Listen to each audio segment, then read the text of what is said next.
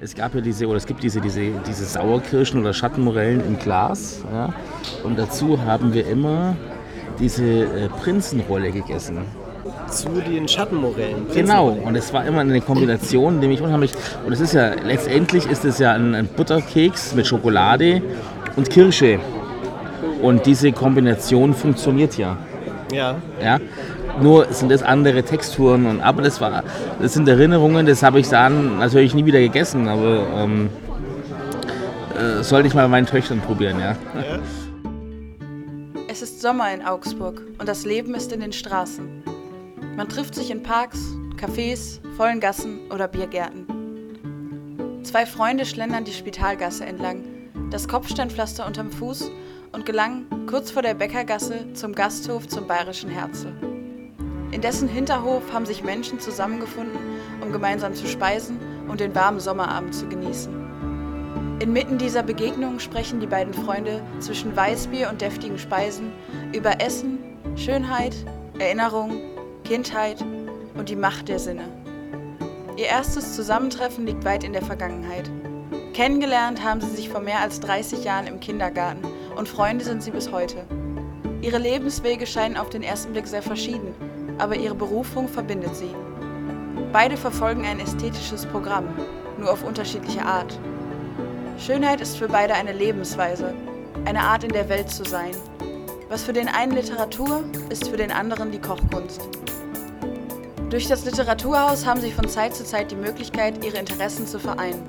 Zwei Lesungen, zwei Gerichte und eine multisensorische Erfahrung für jeden Besucher.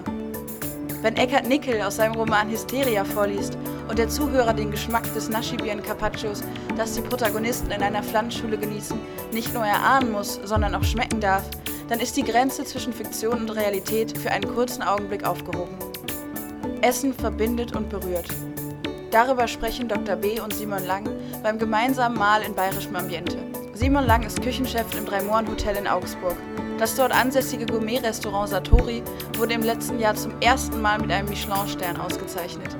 Dieses Jahr konnte der Stern erfolgreich verteidigt werden und das Literaturhaus Augsburg gratuliert Simon und seinem Team ganz herzlich. In einer wunderbaren Sommernacht also sprechen die beiden Freunde über Ästhetik und Kulinarik und darüber, wie wichtig es ist, das Leben zu zelebrieren.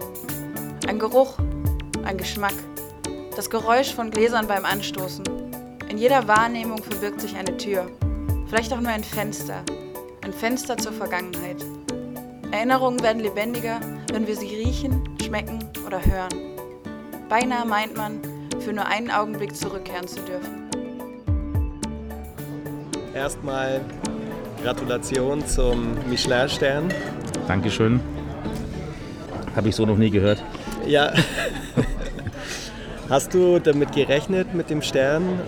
so früh in deiner Karriere? Du bist jetzt 39. Früh war es nicht. Also es war schon ein, ein langer Weg, der, ich glaube schon zwölf Jahre, zwölf, 13 Jahre äh, bin ich Küchenchef und habe da meinen eigenen Stil entwickelt und es, ja, seit diesem, seit diesem äh, seit dieser Zeit begleitet mich eben der Gedanke, ähm, den Stern zu kochen und der unbedingte, äh, der, der Wille einfach. Und also es ist jetzt dann doch im, im Hotel Dramorn, dort ansässigen Gourmet-Restaurant Satori, ist es dann doch schnell gegangen innerhalb von drei Jahren. Aber so die gesamte Zeit war es schon lange, ja, war schon teilweise auch eine sehr harte Durststrecke. Ja. Gibt es ein spezielles Menü, das du jetzt gekocht hast, das dir den Stern eingebracht hat?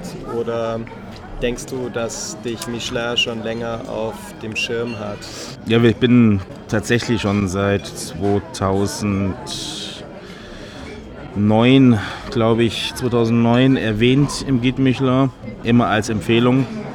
Und es gibt kein spezielles Menü. Also die rufen eigentlich an und sagen, hier, wir sind jetzt hier die Jungs von Michelin und äh, koch für uns mal ein spezielles Menü. Also wir wechseln ich sag mal, wir haben zwei Menüs, ein Sieben- und ein Fünfgang-Menü. Das Fünfgang-Menü ist ein reines Fischmenü. Ja, im Monat werden vier, fünf Gerichte immer ausgewechselt und irgendwann entsteht dann wieder natürlich ein komplett neues Menü, aber abhängig von Saison und, und Qualität der Produkte.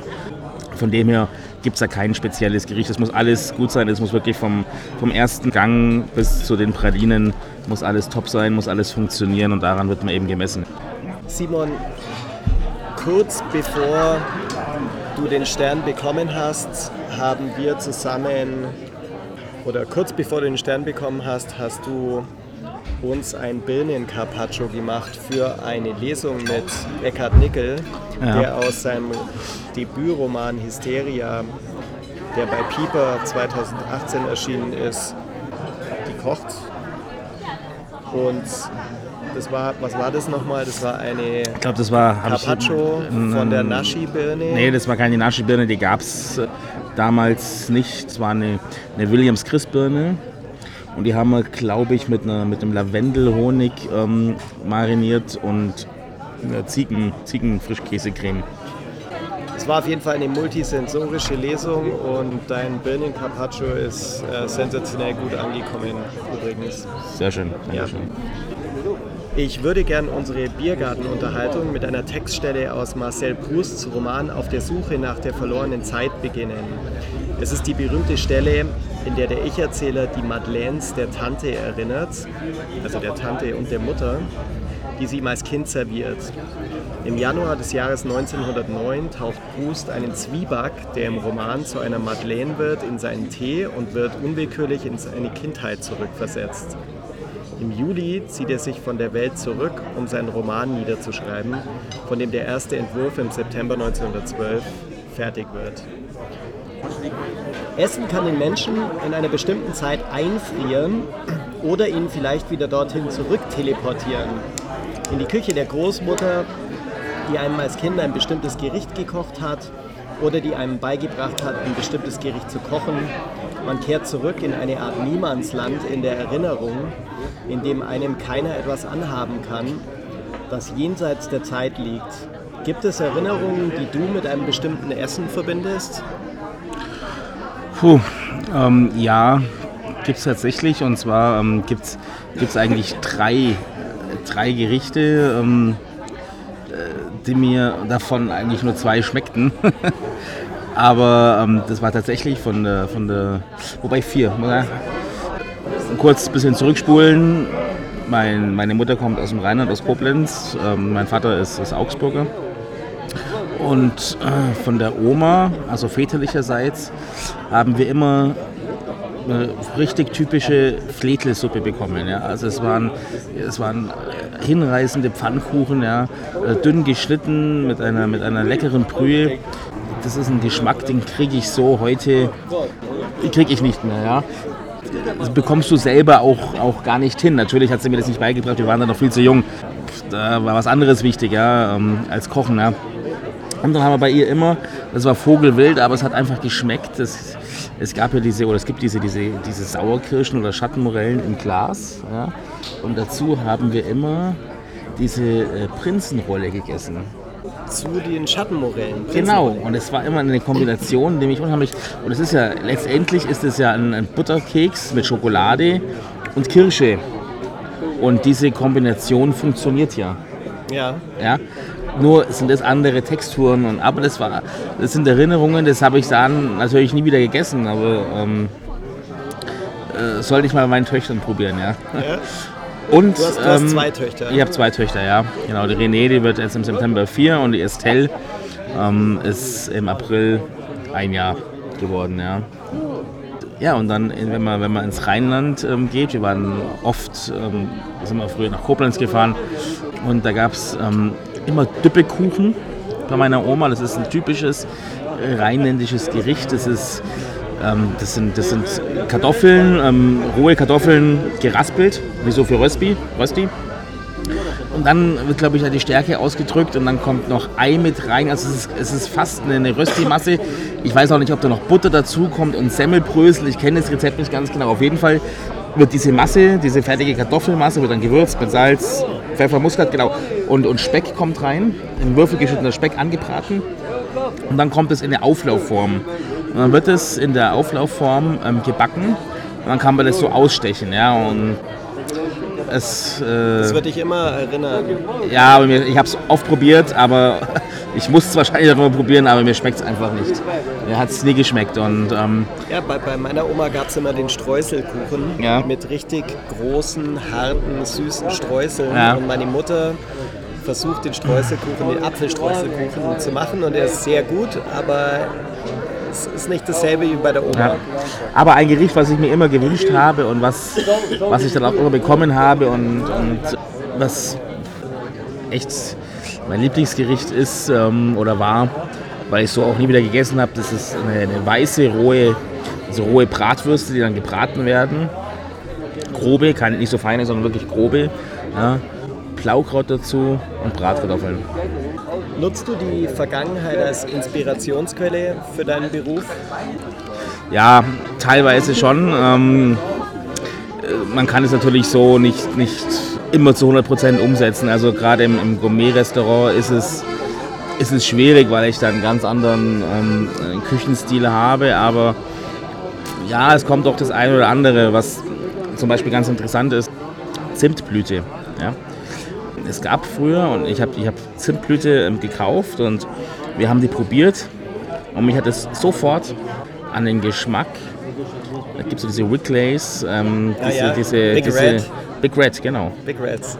Und wir haben da ein Dessert draus gemacht und haben dann diese, diese Zimtblüte ganz fein, ähm, das, sind, das, sind, feste Körner und die haben wir, haben wir pulverisiert und das dann einfach ein feines Sieb über das ganze Dessert ähm, gestreut. Und, und jeder Gast hat gesagt, er kennt den Geschmack, weil ich dann die Gäste natürlich auch äh, mit Absicht gefragt habe. Aber, gesagt, woran ja, erinnert woran euch das? das? Ja, jeder kannte den Geschmack. Also hat nichts nicht viel mit Zimt zu tun. Ja? Jeder, konnte es jemand? Jeder konnte keiner. Es konnte keiner äh, den Geschmack zu, aber jeder kannte den Geschmack. Und als ich dann gesagt habe, das ist äh, oder das schmeckt wie dieser Big Red Kaugummi, dann jeder sofort, ja, stimmt.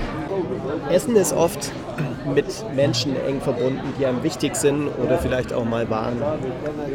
Gibt es jemanden, der dir wichtig ist, den du mit deinem Essen in dem wörtlichen Sinne erinnerst oder an den du erinnerst? Oder an den du dich erinnerst? Ich würde es anders sagen. Ähm, die Oma von meiner Frau hat immer Nudeln. Das ist auch echt ein hartes Gericht, ne? aber das sind, das sind Nudeln mit Ei und Erdbeermarmelade. Oh Gott. Ja. Das, das klingt grauenhaft. Das Gericht liebt meine Frau, ja. Oder, oder ein Kaiserschmarrn, ja. Aber es ist jetzt nicht so, dass ich. Ähm, Schmuggelst du manchmal ähm, was unter, zum Beispiel was die Oma gemacht hat oder sowas? in eins deiner mm. Gerichte oder schmuggelst du das rein? Ja, es gibt bestimmt, ja, es gibt, es gibt zum Beispiel hinreißende ähm, Bohnen, ja, so ein Bohnenragout. Und da einfach oben drüber einfach so, so Butter und Semmelbrösel. Und das über die Bohnen, ja. Das hat meine Mutter ist, immer gemacht. Ja, Bohnen ist, mit Semmelbrösel. Ja. ja. Super einfach, bodenständig. Aber ich habe jetzt keinen, ich habe jetzt, ich koche jetzt nicht mit Absicht irgendwelche Gerichte, um, um äh, da andere das, kann, das kannst du ja auch gar nicht. Also du kannst nicht die Gerichte, du kannst es zu einem Mühe kannst du das vielleicht nachahmen, aber das Gefühl, das. Ähm, aber das ist doch so eine, so eine Piratenaktion. Einfach was unterschmuggeln, keiner weiß es, nur für dich selbst. Ja, da habe ich so ehrlich gesagt noch nicht, noch nicht drüber gedacht. Ist mal, ist mal ein Anreiz wohin soll dein Essen den Gast führen? Also wenn jemand zu dir ins Gourmet-Restaurant kommt, warum, also erstmal, warum sollte er zu dir ins Gourmet-Restaurant kommen und wie soll der wieder nach Hause gehen und wohin willst du den die drei Stunden, vier Stunden, je nachdem, wie lange das bei dir dauert, wohin willst du den entführen? Einfach weg vom, weg vom Alltag. Ja? Also es ist, ich finde es schön, ich finde es auch sehr, sehr respektvoll äh, von den Gästen. Sie machen sich für diesen, für diesen Abend fertig. Man muss sich vorstellen, wir haben ähm, so 22 bis 24 Sitzplätze. Die Gäste ähm, belegen den Tisch am Abend natürlich nur einmal. Ja? Also es ist kein, kein Wechsel, wo der Tisch zwei, dreimal belegt wird, sondern wirklich nur einmal. Wir haben einmal am Abend 20 Gäste oder 22 Gäste, die bis zu sieben Gängen ähm, essen. Die machen sich vorher fertig, die machen sich schick, die ziehen sich was, was Schönes an. Ja. Und die kommen natürlich auch nicht nur aus Augsburg, die kommen mittlerweile, und es ist einfach mit dem, mit dem Michelin-Stern, ähm, kommen aus München, sie kommen von weiter her, aus Berlin, aus Bonn, um äh, reservieren dann natürlich auch bei uns im Hotel ein Zimmer um dann äh, bei uns äh, zu essen. Und mit dem muss man natürlich auch äh, respektvoll umgehen. Also man, der, der, Gast nimmt dann schon auch Kosten auf sich und eine Reise äh, auf sich teilweise. Und das ist eben auch der Druck, den man hat, dass man dem, die, diesen Menschen ähm, einfach einen schönen Abend macht und, und denen was Gutes, Gutes kocht. Was muss Essen für dich können? Inwiefern muss es den Gast berühren? Vielleicht auch auf eine emotionale Art und Weise? Oder hast du ja. diesen Anspruch gar nicht? Also ich hatte tatsächlich, ja, tatsächlich, es war einmal, hatte ich einen, einen Gast, eine Dame, die mich schon lange kennt und die schon bestimmt seit sieben, acht Jahren zu mir zum Essen kommt. Und die hat im Satori tatsächlich dann schon mal, also Tränen in den Augen gehabt, ja. Ja. Ja, ja da war natürlich auch viel Vergangenheit. Ja. Da war dann, ähm, es waren noch, noch private Sachen, die dazugekommen sind. Ja, das hat natürlich, jetzt nicht nur das Essen, hat alles so das ganze Umfeld eine Rolle gespielt, aber die war, die war gerührt und aber damit, damit ich will, dass äh, wichtig sind mir die besten Produkte. Ja. Und da eben auch die bestmögliche Zubereitung. Ich weiß das ja nicht, ich kenne die Leute ja nicht. Ne? Aber der Idealfall ist natürlich, dass jemand zu dir ins Restaurant kommt und einen unvergesslichen Abend hat. Richtig, ja. So soll es sein. Dann habe ich, hab ich Gäste, die dann gesagt haben, ja hier vor sechs Monaten habe ich bei dir diese Entenbrust gegessen, die war sensationell und es ist dann schon schön zu hören, dass man sagt, okay, das sind, das sind Gerichte, die teilweise dann auch hängen geblieben sind. Ja. Ich sehe einen Christian Hense jedes Jahr am Presseball Augsburg, wo, ich, wo wir beide dann auch ein Menü kochen und da war er damals noch in, in Dietmann Street oder Probst Street war das im Allgäu, hat er sein, sein Sterne-Restaurant gehabt und ich habe mit meiner Mutter da essen und äh, weil sie den Christian Hense aus dem Fernsehen kannte und ihn ganz toll fand. Und ja, ja. da habe ich auch als Vorspeise eine, eine Terrine von, von Gänse, Leber und Taube gegessen. Und das, das Gericht vergesse ich bis heute nicht, weil es einfach sensationell gut war. Ja. Und das, ist, und das erzähle ich ihm jedes Jahr. Der freut sich bestimmt. Ja, er kennt es schon, die Story, aber ist egal. Ferdinand von Schirach spricht in seinem letzten Buch Kaffee und Zigaretten das eine Art Kompendium mit Skizzen, kurzen Geschichten und Beobachtungen ist von Dingen, die unseren Alltag verschönern und uns schützen vor der Hässlichkeit der Welt. Ich lese dir mal mhm. was vor. Ich habe ein silbernes Zigarettenetui, das meinem Vater gehörte, und ein Feuerzeug aus Schildpatt. Solche Accessoires sind wichtig. Das helle Klicken des Feuerzeugs, die Schwere des Silbers, das Aufspringen des Etuis, das alles ist auch ein Schutz gegen die Hässlichkeit und Brutalität der Welt.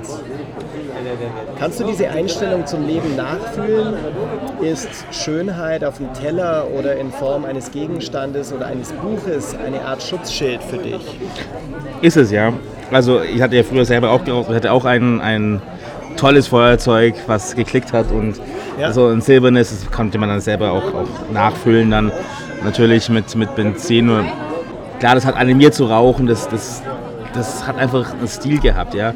Genauso, wenn ich zu Hause äh, eine Flasche Wein aufmache oder mir einen Gin Tonic einschenke, ja, und, und mit meiner Frau dann einfach eine Flasche Wein trinkt, das, das zelebriere ich dann natürlich auch ein bisschen. Also wird einfach nicht nur also Wein aufgemacht, das Zelebrieren ist wichtig, weil es doch, ja, auch das ist was Besonderes, sich einfach Zeit nehmen, ähm, reden, wie war der Tag, was hast du gemacht, ähm, wie war es mit den Kindern, und dann einfach was Gutes dazu trinken. Ähm, ist Aber richtig warum kannst du, was ist der Unterschied, wenn ich jetzt ja, einen Leberkäse vom Plastik oder vom, vom, vom Plastikteller esse mit einer Plastikgabel oder wenn ich mir einen schönen Gin einschenke mit vielleicht dem Rosmarinzweig und äh, ich glaube einfach, dass das einfach auch ein, ein Leberkäse vom Plastikteller kann gut schmecken, ja.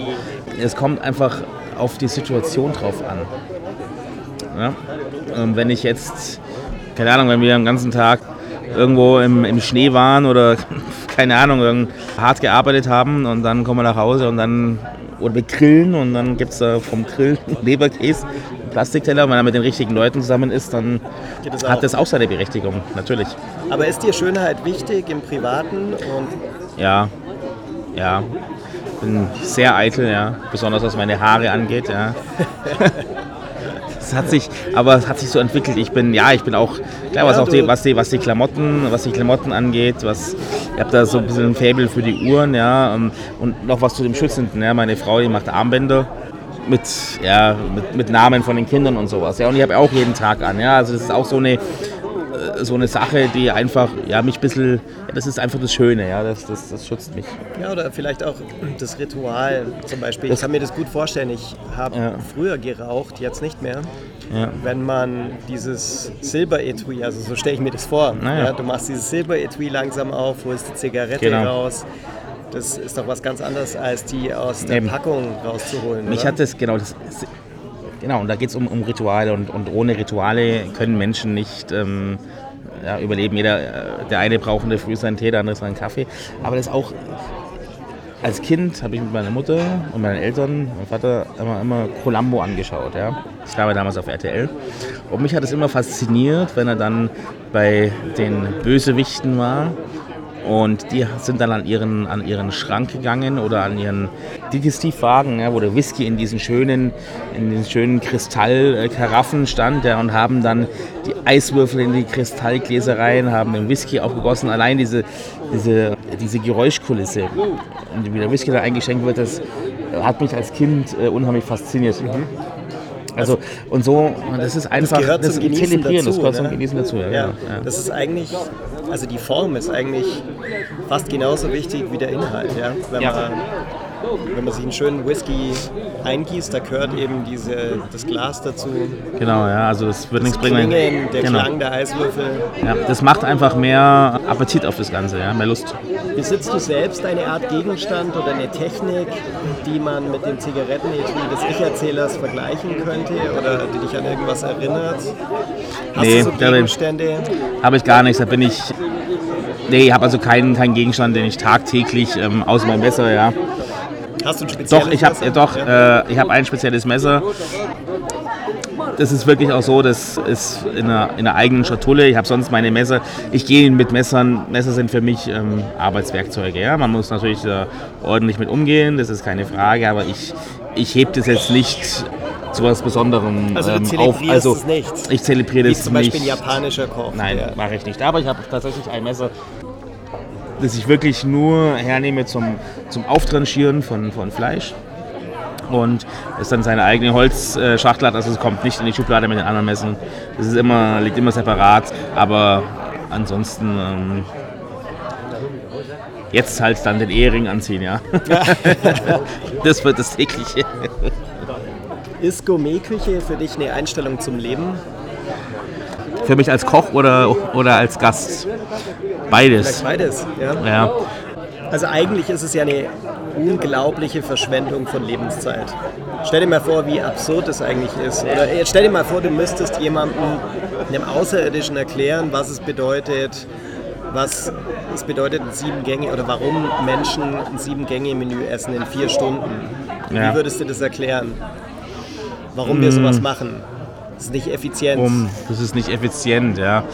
Aber man hat ja gesehen, wo, wo wir mittlerweile mit der Essenskultur hingekommen sind, ja, die nicht effizient ist. Ja. Jeder du bist krank, ähm, Die effizient ist, meinst ist, äh, die, Ja, ja. die effizient ist. Ja. Ähm, wie gesagt, da packst dann Leberkäse aus der Plastikpackung raus und alles. Und man muss schon bewusster leben und ich glaube, das machen die Leute auch wieder. Und man, man, muss sich das, man muss sich das einfach gönnen, man muss sich da die Zeit nehmen, um einfach auch mal Dinge zu erfahren. Es sind ja in so Gourmet-Restaurants bekommst du ja Sachen, die du so ja nie zu Hause kochst oder machst oder oder und wenn du es dann, wenn du dann von einem Spitzenkoch dann natürlich ein Kochbuch kaufst, das auch nie so hinbekommst, weil gibt zehn Köchen äh, ein Rezept und du kriegst zehn verschiedene Sachen. Ja. Also ist da eigentlich eher so der Auftrag, ähm, genießen, sich, sich bewusst und gut ernähren und ähm, mit, mit, mit tollen Produkten, die die Natur uns gibt, sei es Gemüse, Obst, Kräuter, äh, Fisch, Fleisch. Also das ist ja eine Wahnsinnspalette, auf die wir äh, mittlerweile zugreifen können. Also es gibt ja nichts, allen was es nicht gibt aus allen Herren Ländern. Ja.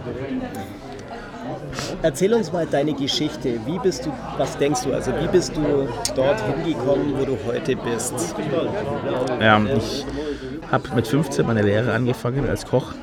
Ich war früher ähm, Also zum Kochen bin ich äh, ja, also auf zwei, zwei Wegen gekommen. Ähm, der erste, die Patentante von meiner Mama hat oder hatten in Koblenz ähm, am Deutschen Eck hatten die einen riesen Gastronomiebetrieb, Weindorf Koblenz. Und ja, da ist natürlich, das, waren, das war Touristen, Gasthaus, ja, das sind sechs, sieben japanische Busse am Tag durchgeklopft worden mit Würstle und, und, und sauren Bohnen, das, das weiß ich noch, ein Wammerl.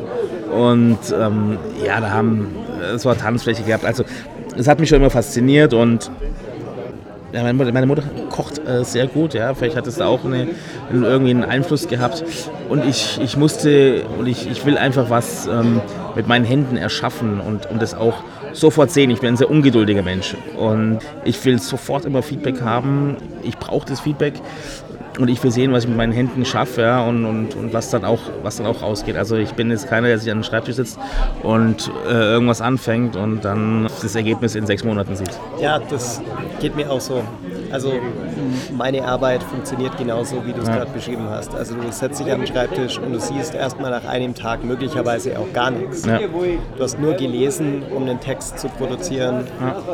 und hast nichts auf dem Bildschirm. Das wird mich, das wird deprimieren. Naja, ich koche also, dann oder ich putze zum Beispiel, ja, also zwischendurch, um eben diese Ergebnisse zu bekommen. Ja. dann kannst du mal zu mir zum Putzen kommen.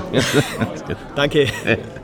Naja, also du hast es genau, sozusagen so. also schon in der Jugend genau, und dann miterlebt, ich was Gastronomie bedeutet. Und was denkst du ist so, ja, also wieso bist du heute da, wo du bist? Also dann nochmal ganz kurz zurück, dann äh, bin ich 15 und gesagt, okay, ich will, ich will Koch werden, was Handwerkliches tun. Hatte ja auch dann nur einen Hauptschulabschluss. Und ja, ich bin in die Lehre gegangen als Koch. War keine schöne Zeit, es war eine sehr harte Zeit. Du kommst aus der heilen Welt von der Schule, kommst mittags nach Hause, die Mama kocht und Mittagessen, Hausaufgaben machen, mit Freunden spielen. Ja. So ist es heute noch bei mir. Ähm, ja. Schön. Im Kinderzimmer dann, ja. Ja, und dann wurde mir einfach mal so ins, ins kalte Wasser reingeschmissen, ins Berufsleben. Eine Küche, die einfach vom, vom Ton her sehr hart ist, sehr rau ist. Und ja, so habe ich dann meinen Weg gemacht. Und ich habe dann mit ähm, über einen von uns bekannten Freund, ja, ich habe dann hier in, in, Augsburg ein bisschen Fuß gefasst in der Gastronomie, aber nie, nie wirklich was Gehobenes. Es war, sagt man, eine gute, gute deutsche Küche, ja, eine gehobene deutsche Küche, aber jetzt keine, keine Höhenflüge, keine Hochküche. Ja, davor war ich noch, halt, war noch im Bayerischen Hof in München, war dann noch eine Saison auf Sylt. Und das waren so dann so die ersten Schritte in die, in die, in die, in die sehr gehobene Gastronomie. Und dann bin ich wieder von Sylt nach Augsburg zurückgekommen und dann habe ich eben die Chance bekommen, Alfons Schubeck hat 2003 das Südtiroler Stuben am Platzl in München ähm, aufgemacht. Und da ähm, habe ich die Chance bekommen, anzufangen und über einen bekannten Freund. Und ja, dann sind wir, einen Tag später war ich bei ihm, Vorstellungsgespräch. Und dann hat er gesagt, ja, kann anfangen. Und das war so der Schritt, der mich dann ähm, eindeutig äh, in die Sternegastronomie gebracht hat, ähm, weil ich einfach gesehen habe, was, was möglich ist, was richtig Spaß macht, ähm, in einem tollen Team zu arbeiten.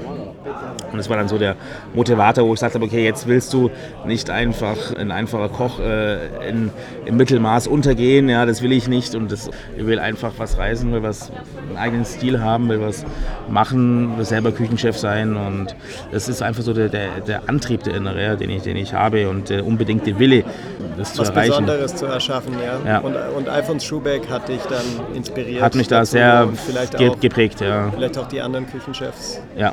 ja. Also ich habe mir immer so die Küchen ähm, ausgewählt danach, die mir selber sehr gut gefallen haben, ja. Und das hat mich dann schon alles äh, sehr geprägt. Ist Kochen für dich Kunst oder was sehr Alltägliches, Profanes mm. oder beides? Also erstmal ist Kochen ein Handwerk. Ja? Es ist ein Handwerk, was man lernen muss. Wie geht man mit, mit speziellen bestimmten Lebensmitteln um? Wie filetiere ich einen Fisch? Wie brate ich Fleisch richtig? Ja? Ähm, und dann kann man aus diesem Handwerk, ja, kann man das zur Kunst machen, wobei ich selber nie von mir. Dann? Was ist da der Unterschied? Was würdest du sagen? Was ist der Unterschied zwischen einem Handwerk? Ja, ich glaube, die, die, die, Kunst bezieht sich da weniger auf den Geschmack, sondern auf das Optische. Ähm, was also die, wenn der Gast natürlich sagt, ah, das ist ein Kunstwerk, dann sieht er das erstmal und dann sieht er, dann ist das nur optisch. Ja, der weiß ja gar nicht, wie das schmeckt. Oder vielleicht ja. die Verarbeitung? Klar, die Verarbeitung, aber das ist ja auch wieder was was Optisches, was du dann siehst. Erstmal, ja. Wenn ich eine, eine Roulade mache mit, mit Karotten gefüllt und noch mit Trüffel gefüllt, dann wieder einrollen, was Grünes, dann habe ich verschiedene Farben und dann schneide ich es auf, dann habe ich ein sensationelles Schnittbild, ja. Kann aber auch nicht schmecken. Ja. Aber das ist erstmal, wie richtet man an? Das ist, ähm, die Gäste, die Gäste äh, machen das, sagen zu einem, das ist, das ist Kunst, was sie machen, ja. Also ich oder ich kenne wenige Köche, die sagen, sie sind Künstler. Mhm. Okay, ja. also eher verstehen ihre Arbeit als Handwerk. Ja. Du kennst sicher Virgilio Martinez, ist einer ähm. der besten Köche der Welt, der in seinem Restaurant ja. Central in Lima sein sogenanntes Altitude Menu kredenzt. Ja. Es soll dem Gast verschiedene Höhenregionen Perus geschmacklich näher bringen. Der Gast soll Perus Landschaft, die Natur in einem wörtlichen Sinne schmecken, also sinnlich erfahren. Essen transportiert den Gast in die verschiedenen geschmacklichen Regionen Perus, die sie normalerweise bestenfalls sehen oder riechen können, mhm. wenn sie das Land besuchen, aber niemals schmecken. Essen ist hier als Vehikel zu verstehen, ein Land irgendwie sinnlich erfahrbar zu machen, weniger als etwas Notwendiges oder Menschliches. Ja. Was fällt dir zu, so, zu diesem speziellen Ansatz ein? Ja, bin ich gespalten. Also wenn ich ein Land wirklich lernen oder kennenlernen will oder, oder wie schmeckt Peru oder wie schmeckt Mexiko. Wir waren im Januar in Mexiko, ja, und wir sind in die, der Küchendirektor hat uns Zeit genommen, uns einen Tag rumzufahren und wir sind wir in die Straßenküchen, haben da, haben da Tacos gegessen und sowas. Ich glaube, mhm. es ist eine, bestimmt eine sehr, sehr gute Idee. Ich habe bei ihm noch nicht gegessen, kann es so nicht beurteilen, aber ich weiß nicht, ob die Karotte, die auf 1500 Meter wächst, ob die auf 3000 Meter anders schmeckt. Ja. Ja, um das jetzt mal einfach mal runterzubrechen und ja. profan, um Gottes Willen. Ja, ich will ihm da nicht, er ist mit der beste Koch, äh, den es gibt. Ja, und das sind grandiose Ideen, keine Frage. Aber um da ein Land äh, zu schmecken, meine ich eigentlich, da sollte man eher nicht in die Höhe gehen, sondern am Boden bleiben. Okay bei Martinez sieht Essen manchmal gar nicht wie Essen aus, sondern wie, wie eine Wiese oder zum Beispiel wie ein bemooster Stein. Ja. Wie wichtig ist dir die Optik auf dem Teller? Also muss Essen überhaupt nach Essen ausschauen? Ähm, für mich ja. Für mich ja. Ähm, es, gibt, es gibt Köche, die unheimlich toll und, und kreativ anrichten können. Ja, das ist, das ist unfassbar, das kann ich nicht. Ja. Ich kann, ähm, für mich zählt als allererstes der Geschmack. Also ich also muss optisch. Die Birne war super Ja, ich also sehe natürlich für das ungeübte Auge. Richtig. Ich sehe, wie Kollegen anrichten und dann bin ich auch neidisch und ich würde gerne da. Aber ich müsste mich vielleicht dann auch noch mehr mit damit auseinandersetzen, aber da fehlt mir einfach die Zeit dazu. Ich koche da auch sehr klassisch und es ist ja keine klassische Küche, das ist ja alles, hat es mal äh, vor, vor zehn, zehn Jahren in die, die Nordic Cuisine, da hat es mal alles angefangen, ja. René Rezepinoma, Kopenhagen, ja, und, und der hat angefangen so zu kochen, so zu anrichten, also diese ultra-regionale. Nee, also für mich ist die Optik ist, ist unheimlich wichtig, das ist klar, das ist der erste Eindruck. Da schmeckt es auch ganz anders. Ja, also man kann super kochen und das hässlich anrichten, dann schmeckt es einfach nicht, weil es einfach lieblos ist. Ja, das ist ja? interessant, ja. Ähm, ich habe zum Beispiel gehört, was, was hochinteressant ist. Ähm, ich hoffe, dass ich das richtig sage. Wir haben uns Teller machen lassen von einer kleinen ähm, Tellermanufaktur in der Schweiz. Mhm. Die machen jeden Teller einzeln per Hand. Ja? Und die Dame war da, wir haben uns ähm, drei verschiedene Teller ausgesucht. Und dann ähm, hat die Dame mir erzählt, dass ähm, es ist ein Versuch gemacht worden, es ist das gleiche Gericht von einem weißen Teller, also es war jetzt kein spezielles Gericht, es war von meinetwegen ein Gulasch oder sowas, ja. Und es ist vom weißen Teller gegessen worden und von dem schwarzen Teller. Und das Gericht von dem weißen Teller empfanden die Leute als zu lasch gewürzt. Ah. Und von dem schwarzen Teller war es gut gewürzt. Ah ja, Obwohl es aus einem Topf kam. Ja. ja. Also nur mal ja, am Rande. Aber ähm, nee, wie gesagt, Optik ist, ist ganz wichtig, keine Frage. Deswegen gehen die Leute auch äh, in Restaurants, weil das schön angerichtet ist. Aber ich bin jetzt keiner, der wie ein Stein äh, zum, zum Moos umfunktioniert oder, oder wie auch immer. Ja, oder eine Landschaft auf dem Teller. Oder eine Landschaft auf dem Teller. Ja, ich habe das schon mal so, so ansatzweise man, der Trend geht natürlich an, an keinem vorbei, der sich dafür interessiert und man macht ich es ansatzweise. Teller aber, von dir gesehen, ähm, also sehr ja. bunt und äh, fast, Ja. wie, fast wie ein Urwald. Ich kann mich nicht mehr erinnern, was, was es genau war, aber das war ein sehr bunter Teller mit sehr viel Kräutern und Blumen, wenn ich mich nicht täusche. Ja, das war wie so ein, ja, das war so der klassische Gemüsegarten, den man da interpretiert hat, verschiedene Gemüse als Säfte äh, roh, gekocht, gebraten, ein bisschen schön arrangiert äh, nach, nach oben kommen, ja, mit natürlich auch mit dem, mit dem Grünen von, von der Karotte und, und von den Navetten, dass es eben klar ausschaut wie Gemüse im Acker, ja. Äh, Schon inspirierend, aber es ist also nicht wirklich so meine, meine Küche. Okay, welchen Ansatz hast du, wenn du den Ähm. verbalisieren müsstest? Kurz runterbrechen. Klassisch. Also man sieht, was man isst. Okay, und man kann es Ja. identifizieren. Man kann es identifizieren, ja. Auch als Laie. Ja, man sieht halt ein gebratenes Stück Fisch, ein Stück Fleisch, man sieht das Soße, Gemüse in natürlich in verschiedenen Konsistenzen, ja. In Püreeform, in Soßenform, in geschnitzter Form, wie auch immer. Ja.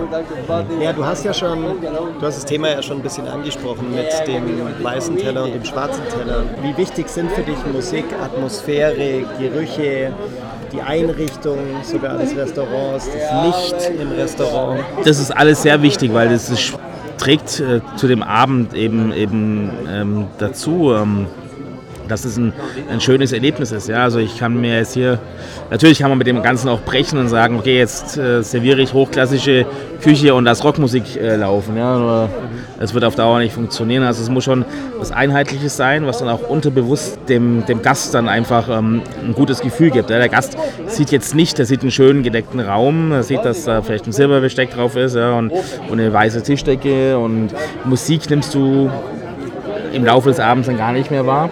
Also bewusst nicht.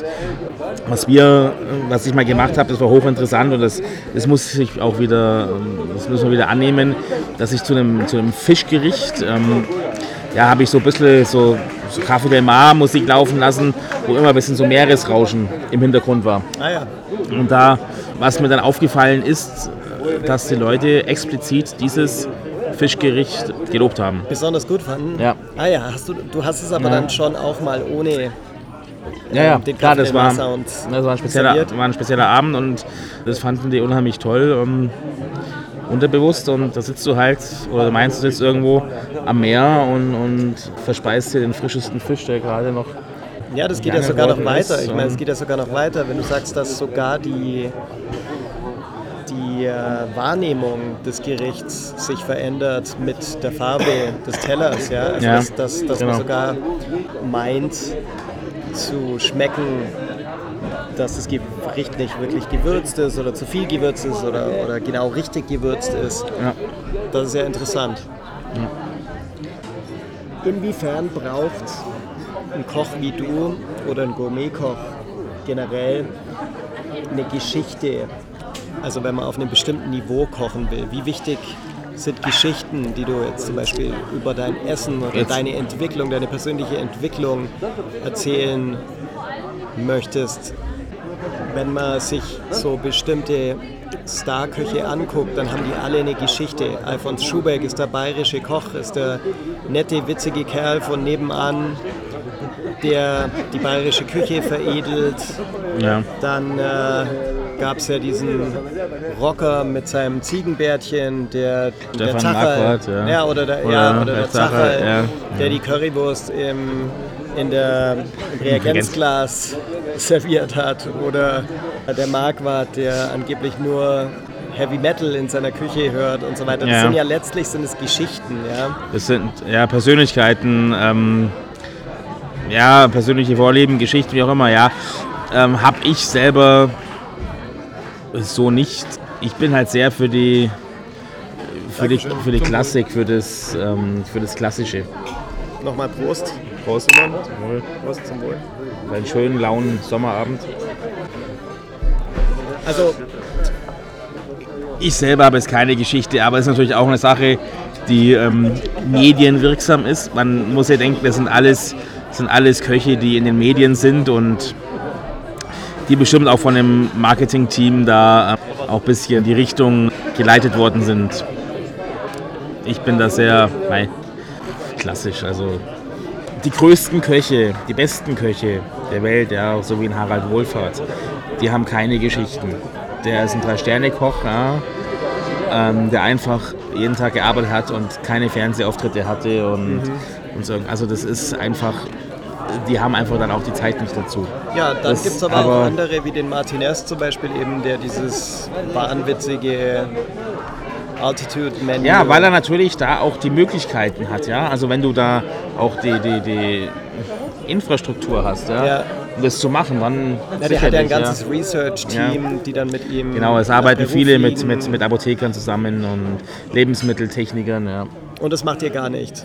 Hast du ein Team, mit dem du was ausprobierst, so im Hintergrund ein bisschen oder nach, nach dem Service irgendwie bleibt ihr oder habt ihr einen Tag, an dem ihr dann zusammen länger bleibt und irgendwie. Noch, noch nicht. Wir haben, das ist alles es ist ja alles noch sehr frisch und wir sind jetzt auch einfach nur mal dabei, um den Stern zu halten. Ja, wir machen also, es hat sich schon geändert. Ja, wir machen uns natürlich wesentlich mehr Gedanken über die Gerichte. Ja, es ist schon nach, nach dem Samstagabendservice, ähm, die meisten haben Sonntag frei setzen wir uns noch hin und, und ähm, trinken Bier und überlegen schon, was machen wir, was machen wir Neues. Also das haben wir vorher so in, in, in größere Runde selten gemacht. Ähm, jetzt haben wir das dann schon, ich würde sagen, wöchentlich am Samstagabend setzen wir uns nochmal für eine Stunde zusammen und, ähm, Sammelt ihr dann auch Ideen? Also sammelst du jetzt zum Beispiel Ideen von auch meinetwegen von dem Kochlehrling oder sowas? Können da mhm. auch äh, Dinge einfließen in deine Sicher, das, es muss jeder seine oder es soll jeder seine, seine Ideen sagen und äh, dann entwickelt sich irgendwas draus. Ja. Wichtig ist natürlich, das muss alles in meinem Stil sein. Ja. Was wärst du geworden, wenn du nicht Koch geworden wärst? Hm. Ja, tatsächlich, glaube ich, Fotograf. Echt? Ja. Und es war damals die Geschichte, weißt du ja auch noch, in der Grundschule Gersthofen. Ja. Gab's, also wir waren zusammen ähm, auf der ähm, Grundschule, müssen genau. wir vielleicht hier Goethe-Schule. Ja. Goethe-Schule in Gersthofen, ja. ja. Und ähm, da gab's, da haben, hat man, äh, glaube ich, so, so Nachmittagskurse wurden dann angeboten. Das war einmal in der Woche Mittwoch oder Donnerstag. Äh, für, war ich da auch dabei? Ja. Kann mich nicht mehr erinnern. Also in meinem Kurs nicht. Ne? Also okay. das waren für ein oder zwei, zwei Schulstunden waren da die Kurse. Und da gab es ähm, also einen Gärtner, Gärtnerei-Gruppe, Fotograf und okay. weiß ich gar nicht. Und ich habe mich für das, für das Fotografische da ähm, angemeldet, weil das, ist, das interessiert mich. Und da waren wir aber zu wenig, wir waren glaube ich nur zu zweit in der Klasse. Genau, dann waren wir die Einzigen gewesen und dann haben sie natürlich gesagt, okay, für zwei notiert sich das nicht und dann sind wir in den Gärtnerkurs gekommen. Ja. Okay. Ähm, aber ich glaube tatsächlich... Ähm, aber das Kreative war da? Ähm, Kreative war da, Früh. ja. ja.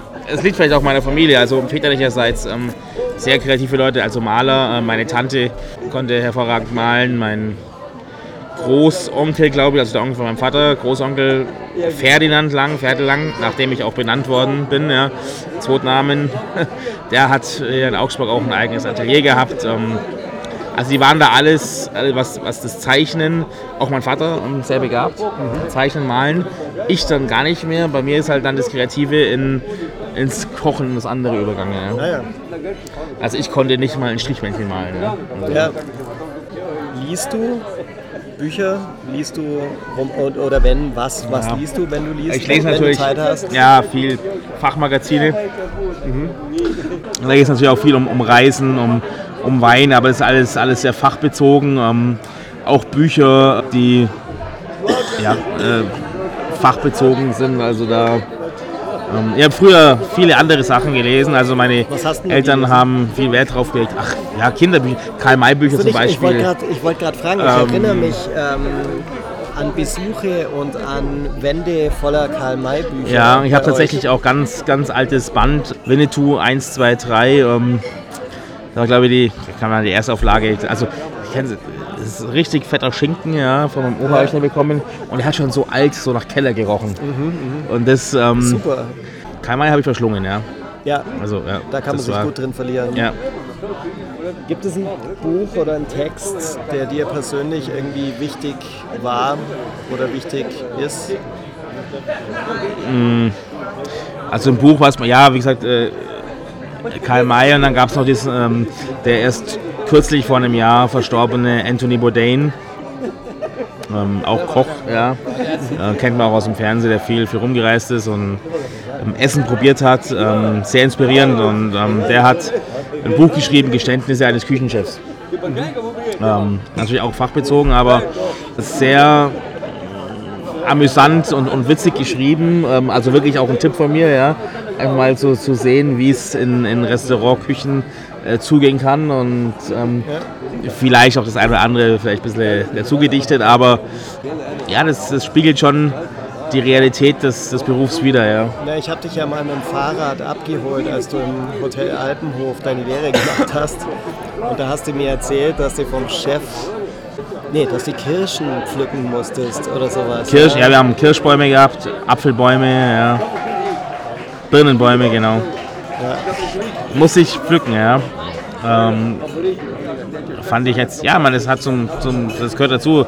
Wo, wo hast du heute noch irgendwie Restaurants, die, die hinten jetzt wieder, aber da war mal so eine Zeit lang hm, gar nichts, aber das, wir haben da Apfelkompott von gekocht, ja, also wir haben da auch schon viel, viel selber gemacht. Schon ja.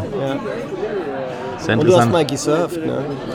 Ja, genau. Windsurfen, ja. Das war das große, das äh, war, die große Leidenschaft über Jahre. Du warst sogar Surflehrer an der Lechstaustufe. Genau. 22 in Augsburg. 23. 23, 23 okay. Mehring, ja. War ich Windsurflehrer, habe da also im Sommer mein Lehrlingsgehalt in meinem Urlaub mit, mit ähm, Surfen ein ähm, bisschen aufgebessert, Kinderkurse gemacht, ja da wundere ich mich über mich selber, wie ich das ähm, gemacht habe. So, so ein Kursgehalt. Ich, ich war ja kein geprüfter äh, VDWS ähm, Surflehrer, ja. Nee. Ihr habt das, nee, ihr habt das ähm, so von meinem Wissen halt. Ich habe natürlich den anderen Surflehrern immer, immer zugeschaut. Und, du hast doch ähm, bei Money Surfladen Hast du nicht mal für die gearbeitet? Money Surf Ja, ja, eben. Oder da, sowas? eben, da habe ich. Äh, den, den Surfunterricht gegeben, ja. Ah, ja. Also, ja, so ein bisschen Theorie und, und Praxis und es war schon, war ganz nett, ja. Das war meine, also es war einfach, es war vielleicht auch der Grundgedanke daran, ähm, ich hatte einen Kollegen, der war auch Surfer und der ist halt im, im Winter hier in Deutschland ist er weggegangen, ähm, Kanarische Inseln und was weiß ich wohin und hat da eben ähm, zum, zum Surfen und hat dann eben mit Kochen seinen, seinen Unterhalt verdient. Ja. Und das hat mich natürlich fasziniert, ich das als 13-Jährigen ja, oder, oder 14-Jährigen Junge, so ein, so ein Lifestyle, ja. Hat mich, hat mich bis mich lange, lange ähm, fasziniert, aber irgendwann holt ich auch die Realität ein und sagt, okay, das, ja, es gibt Typen, die das äh, machen und die das wollen, aber ich, ich, ich bin da nicht der Typ, das wäre mir alles zu, mal, gehen wir mal zu unsicher. Auf die Lechstaustufe und surfen ja. mal wieder. Ja. Ja. Also Prost. Gut. Ja, du hast ja auch bei mir einen Kurs gemacht. Ich habe bei dir einen Kurs gemacht. Stimmt, ja. Genau. Super. Simon, danke fürs Gespräch. Dankeschön. Und ich hoffe, dass wir wieder mal eine Zusammenarbeit zustande bringen.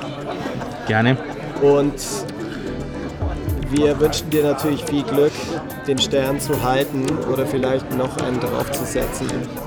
Das wäre natürlich, ja, ein zwei Sterne. Wär, aber ich glaube, das schafft. Also, wir sind froh, dass wir einen Stern haben. Natürlich, der sportliche Gedanke ist da.